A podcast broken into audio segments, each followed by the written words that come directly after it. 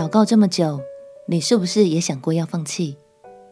朋友平安，让我们陪你读圣经，一天一章，生命发光。今天来读路加福音第十八章。你是否曾经为某件事祷告过很长一段时间，甚至直到今天你仍在为此祷告？又或者因为时间太长，你已经放弃了呢？今天耶稣要帮助我们重拾信心与耐心。也要帮助我们认识天父垂听祷告的心哦。让我们起来读《路加福音》第十八章。《路加福音》第十八章，耶稣设一个比喻，是要人常常祷告，不可灰心。说：某城里有一个官，不惧怕神，也不尊重世人。那城里有个寡妇，常到他那里说。我有一个对头，求你给我伸冤。他多日不准，后来心里说：我虽不惧怕神，也不尊重世人，只因这寡妇烦扰我，我就给他伸冤吧，免得他常来缠磨我。主说：你们听这不义之官所说的话。神的选民昼夜呼吁他，他纵然为他们忍了多时，岂不终久给他们伸冤吗？我告诉你们，要快快的给他们伸冤了。然而，人子来的时候，遇得见世上有信德吗？耶稣向那些仗着自己是义人、藐视别人的，设一个比喻，说：有两个人上殿里去祷告，一个是法利赛人，一个是税吏。法利赛人站着，自言自语的祷告说：“神啊，我感谢你。”我不向别人勒索、不义、奸淫，也不像这个税吏。我一个礼拜进食两次，凡我所得的都捐上十分之一。那税吏远远地站着，连举目望天也不敢，只捶着胸说：“神啊，开恩可怜我这个罪人。”我告诉你们，这人回家去，比那人倒算为义了，因为凡自高的，必降为卑，自卑的必升为高。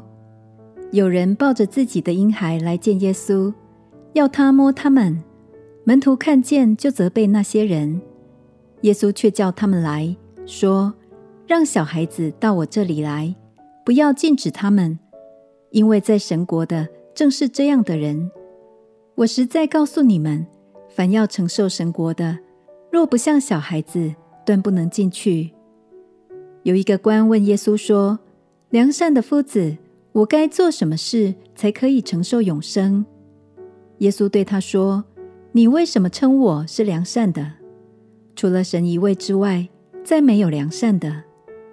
诫命你是晓得的：不可奸淫，不可杀人，不可偷盗，不可作假见证，当孝敬父母。”那人说：“这一切我从小都遵守了。”耶稣听见了，就说：“你还缺少一件，要变卖你一切所有的，分给穷人，就必有财宝在天上。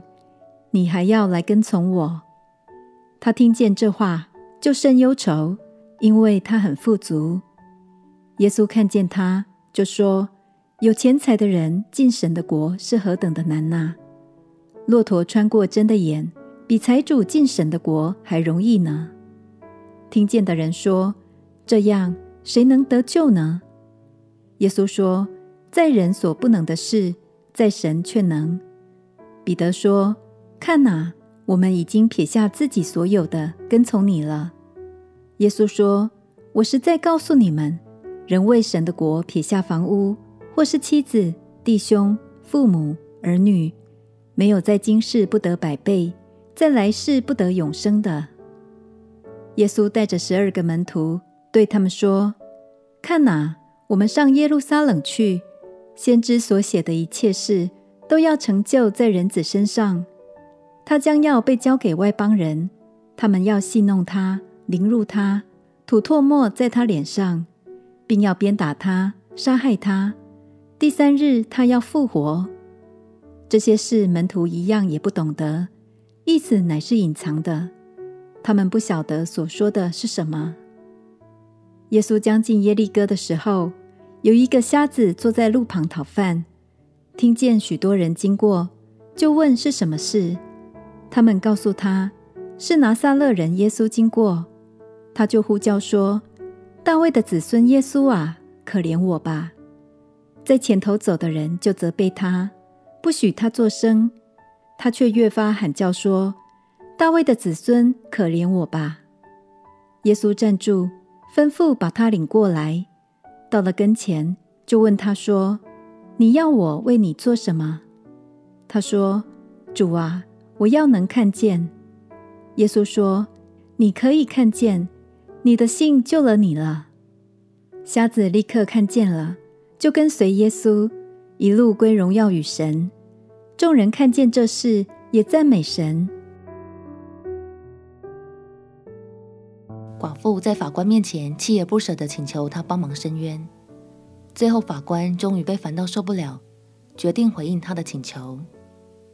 亲爱的朋友，耶稣当然不是在说天父是这种法官，他是要透过这个比喻来激励你，就连不义的法官都愿意为那妇人伸冤了。难道爱你的天父会对你的祷告无动于衷吗？鼓励你。持续为你所求的事情向天父祷告，别灰心，也不要放弃，相信你的祷告会摇动他的手，他也必在他所定的日子为你来成就。我们且祷告，亲爱的天父，求你为我成就那在我所不能的事，我信靠你，我也等候你。祷告奉耶稣基督圣名祈求，阿门。祝福你有一颗坚持祷告。不放弃的心，陪你读圣经。我们明天见。耶稣爱你，我也爱你。